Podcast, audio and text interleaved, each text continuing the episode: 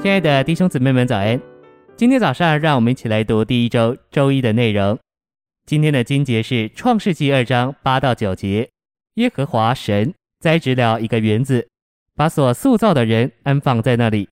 耶和华神使各样的树从地里长出来，可以悦人的眼目，也好做食物。园子当中有生命树，还有善恶知识树。诚心喂养，神达成他目的的路，首先是造人为器皿，盛装他自己做生命；然后是将人安置在园中生命树跟前，指明神的用意是要人吃这树的果子。然而，同着生命树的，还有创世纪二章九节和十七节所提的善恶知识树。所以，我们需要仔细来看这两棵树的意义。神虽然要人吃生命树，却没有强迫人。也没有把生命树放到人里面。反之，神给人自由的意志，让人有选择的自由。神创造人，给人有选择的自由。为什么？因为神是大的，不是小的。只有小的人才强迫别人接受他的意见。你若是大的，就绝不会强迫别人接受。信息选读：神若不给人选择，那他就是强迫人接受生命树了。神太大了，他不做这样的事。神是尊贵且蛮有吸引的，为着显示他的伟大，并且证明他的吸引力，他需要第二棵树。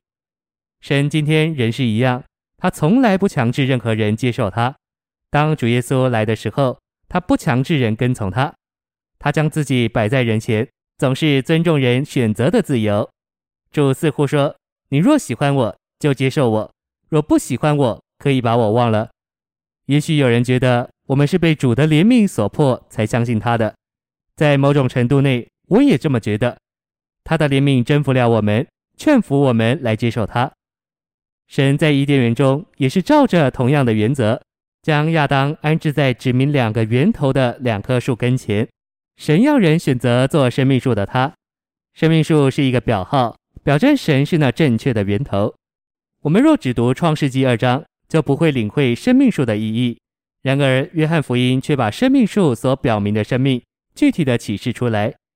一章四节说，生命在它里面；十五章五节告诉我们，主耶稣是葡萄树。我们把这两节摆在一起，就领会基督是生命树。主耶稣，神的具体表现乃是生命树。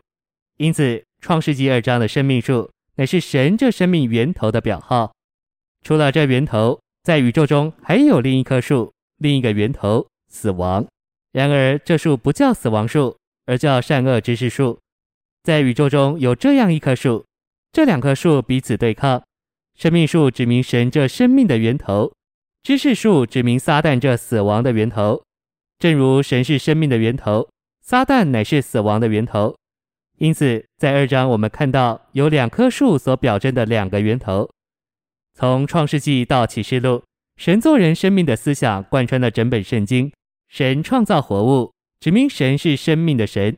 神按着自己的形象造人，这个行动指明神要人得着他自己做人的生命，使人能以彰显他。人唯有得着神做生命，才能彰显神。